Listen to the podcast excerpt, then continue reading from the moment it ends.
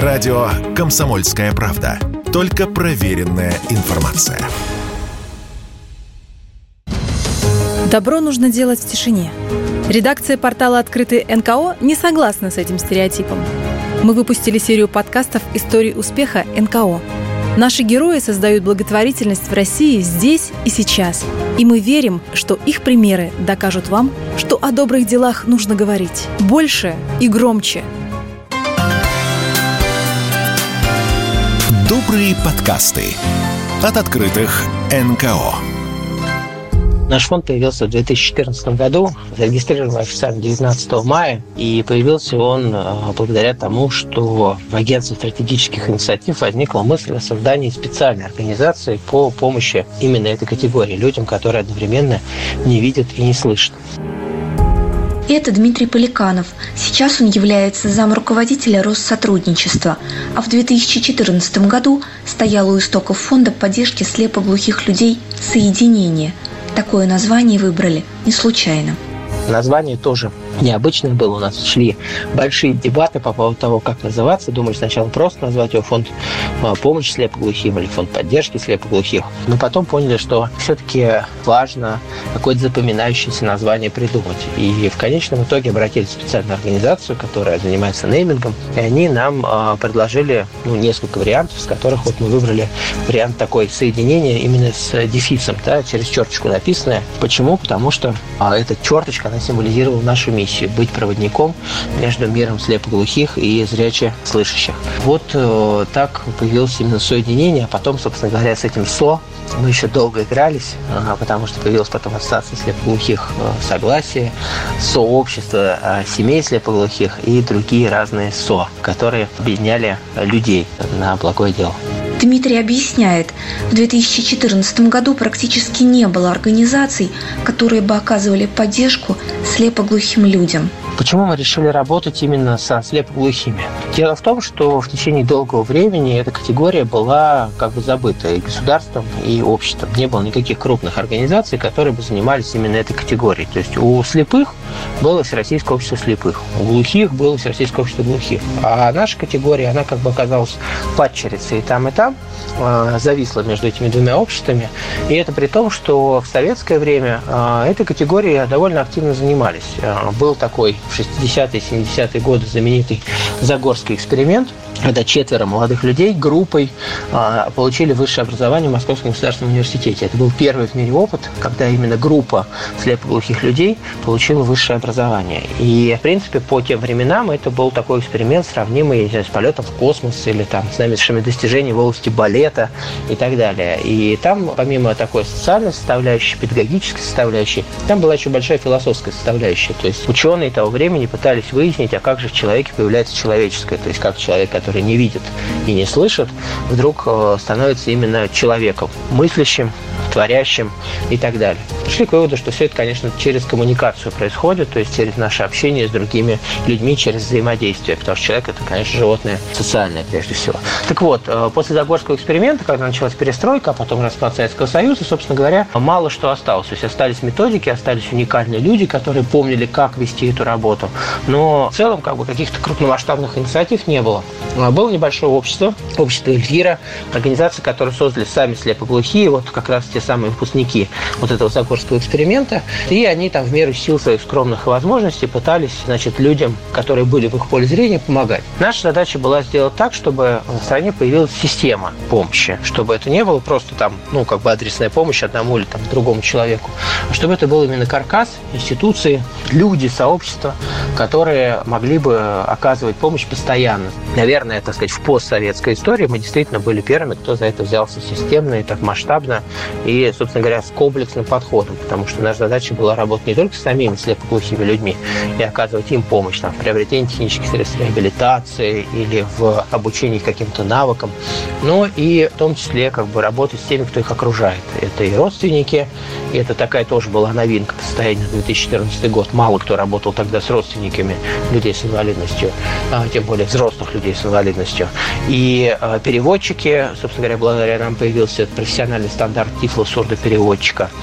А, и э, с технологиями, да, то есть разработкой разных новых гаджетов, включая вот импланты разного рода, которые помогают людям улучшить качество жизни. А, и с волонтерами, и с педагогами, и с научными работниками и так далее. То есть мы действительно зашли со всех сторон, потому что мы понимали, что проблемы людей с инвалидностью можно решать только вот таким комплексным путем. Спустя годы фонд продолжает работу, используя новые подходы, развивая новые проекты. Об этом подробно рассказывает исполнительный директор фонда поддержки слепоглухих «Соединения» Наталья Соколова. Основные трудности, особенно у взрослых слепоглухих людей, это, вероятнее всего, э, возможность коммуникации и самостоятельной, более-менее полноценной жизни. Такие люди со слепоглухотой очень э, сильно ограничены в своем передвижении, в свободе передвижения. Весь мир у них на расстоянии вытянутой руки, и, и конечно, они очень сильно нуждаются в сопровождении. Все зависит от того, когда человек и в какой степени потерял слух и зрение. Но в целом есть еще много запросов и на организацию, например, досуга, потому что люди, как правило, заперты в четырех стенах, даже если они умеют, допустим, пользоваться компьютером, а, читают по Брайлю, в любом случае они сильно ограничены в своем передвижении. И очень многие запросы мы получали в том числе на то, чтобы иметь возможность ходить на экскурсии, ездить а, в путешествия, приходить на какие-то либо мастер-классы и прочее. В настоящее время фонд уже вышел за рамки привычного понимания некоммерческой организации благотворительного фонда. Это уже не только не просто фонд, это созвездие созвездие. Как я всегда люблю повторять, в английском есть хороший аналог не фонд, а foundation, поскольку у фонда есть уже несколько дочерних организаций. И за 8 лет работы это, соответственно, есть сам фонд с несколькими направлениями работы. Есть э, Центр творческих проектов, театральных проектов «Инклюзион», который э, вырос из запроса на социальную интеграцию слепоглухих людей. И мы поняли, что очень многие из них весьма талантливы, хотят развивать свои такие навыки актерского мастерства.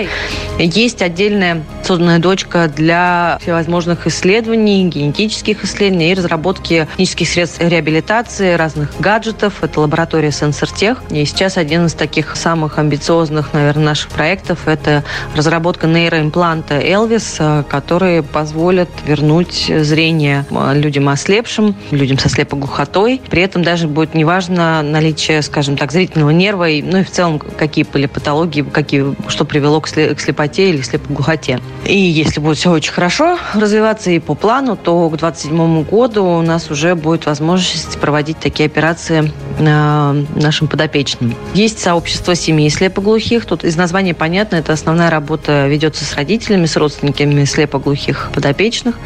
Это обучение родителей, о способах тоже коммуникации с детьми, возможностях развития каждого ребенка. Здесь работа идет и э, с детьми на базе коррекционной школы в Москве, идет обучение э, по школьной программе, плюс различные реабилитационные занятия.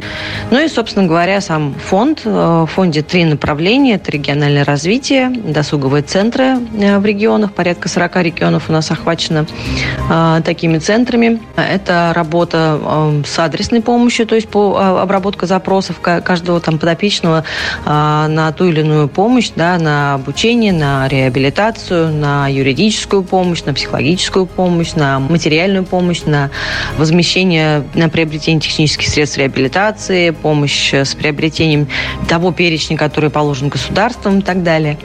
Плюс направление науки, образования и технологий, которые курируют, собственно говоря, наши дочки по науке по технологиям. И э, информирование увлечения – это пиар, фандрайзинг. Это те люди, которые обеспечивают бесперебойную работу фонда и дочек, постоянно э, находясь на связи с нашими партнерами, донорами, придумывая новые акции и так далее.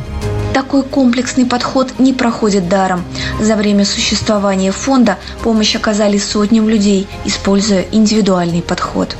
В базе фонда 4,5 тысячи человек. За все время работы фонда, за 8 лет, э, Всероссийская перепись слепоглухих не прекращает свою работу. Мы продолжаем выявлять слепоглухих людей. Существуют разные способы подсчета. За рубежом есть методики, когда каждого человека с минимальным нарушением слуха и зрения относят к слепоглухому. Но нет единой, к сожалению, такого способа, который бы был единого стандарта, который бы был принят во всем мире. Мы вот пытаемся его найти или выработать, но тем не менее, основываясь на различных вот методиках методиках подсчета в России может быть от 15 до 50 тысяч таких человек. Ну, мы ориентировались на цифру порядка 15 тысяч, но в базе, вот, ну, получается, у нас э, чуть меньше трети таких людей выявлено. Можно сказать, что каждому из них оказана та или иная помощь в зависимости от запроса. Не устану повторять, что нет среднего портрета слепоглухого человека. У каждого, конечно, индивидуальные совершенно могут быть какие-то проблемы, вопросы и прочее, которые мы стараемся решить.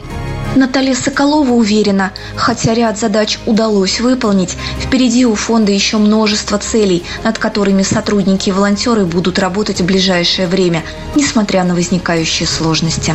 Не хотелось бы, конечно, отставать, и в России есть все возможности сделать очень достойный продукт и очень достойный проект. Поэтому будем прилагать все усилия, чтобы работа над разработкой нейроимпланта не останавливалась. Большая часть проектов, не связанных с нейроимплантом, в любом случае на прямой связи с как раз с эм, помощью подопечным нашим, потому что это наша приоритетная тоже задача, чтобы слепоглухие люди не чувствовали себя покинутыми, потерянными, чтобы помощь они получали своевременно, по запросам. Поэтому в целом придется, наверное, отказаться от каких-то крупных проектов в виде, например, строительства еще одного обуч... Э, модуля для обучения под Санкт-Петербургом э, рядом с домом сопровождаемого проживания, потому что планировать сейчас в нынешних условиях строительства очень сложно, э, с быстро меняющимися ценами, с проблемами с поставками оборудования и так далее. То есть просто придется какие-то вещи переформатировать, но, повторюсь, без ущерба, конечно, для наших подопечных. То есть самое главное, качество помощи, чтобы оно